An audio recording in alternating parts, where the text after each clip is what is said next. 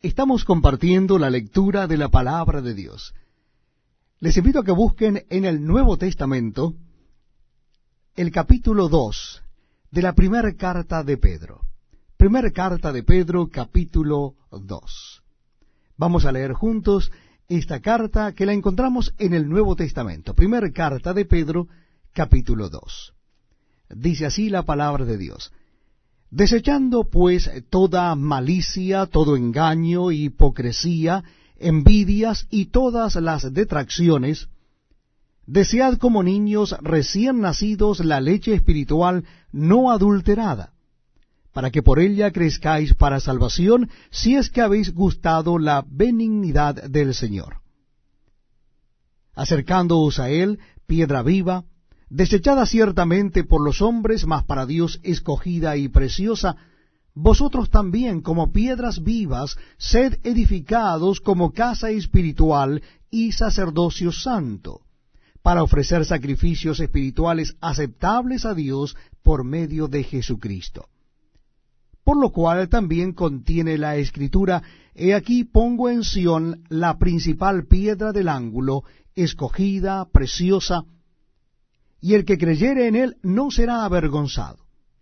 Para vosotros, pues, los que creéis, él es precioso, pero para los que no creen, la piedra que los edificadores desecharon ha venido a ser la cabeza del ángulo, y piedra de tropiezo y roca que hace caer, porque tropiezan en la palabra siendo desobedientes, a lo cual fueron también destinados. Mas vosotros sois linaje escogido, real sacerdocio, nación santa, pueblo adquirido por Dios para que anunciéis las virtudes de aquel que os llamó de las tinieblas a su luz admirable. Vosotros que en otro tiempo no erais pueblo, pero que ahora sois pueblo de Dios, que en otro tiempo no habíais alcanzado misericordia, pero ahora habéis alcanzado misericordia. Amados, yo os ruego como a extranjeros y peregrinos que os abstengáis de los deseos carnales que batallan contra el alma, manteniendo buena vuestra manera de vivir entre los gentiles, para que en lo que murmuran de vosotros como de malhechores, glorifiquen a Dios en el día de la visitación al considerar vuestras buenas obras. Por causa del Señor, someteos a toda institución humana, ya sea al rey como a superior, ya a los gobernadores como por él enviados para castigo de los malhechores y alabanza de los que hacen bien. Porque esta es la voluntad de Dios, que haciendo bien hagáis callar la ignorancia de los hombres insensatos, como libres, pero no como los que tienen la libertad como pretexto para hacer lo malo, sino como siervos de Dios honrad a todos, amad a los hermanos, temed a Dios, honrad al rey. Criados, estad sujetos con todo respeto a vuestros amos, no solamente a los buenos y afables, sino también a los difíciles de soportar.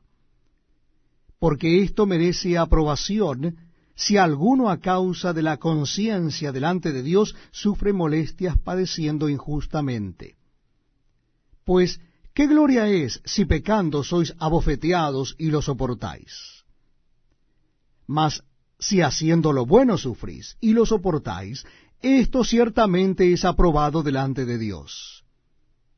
Pues para esto fuisteis llamados, porque también Cristo padeció por nosotros, dejándonos ejemplo para que sigáis sus pisadas, el cual no hizo pecado ni se halló engaño en su boca quien cuando lo maldecían no respondía con maldición, cuando padecía no amenazaba, sino encomendaba la causa al que juzga justamente, quien llevó él mismo nuestros pecados en su cuerpo sobre el madero, para que nosotros, estando muertos a los pecados, vivamos a la justicia, y por cuya herida fuisteis sanados.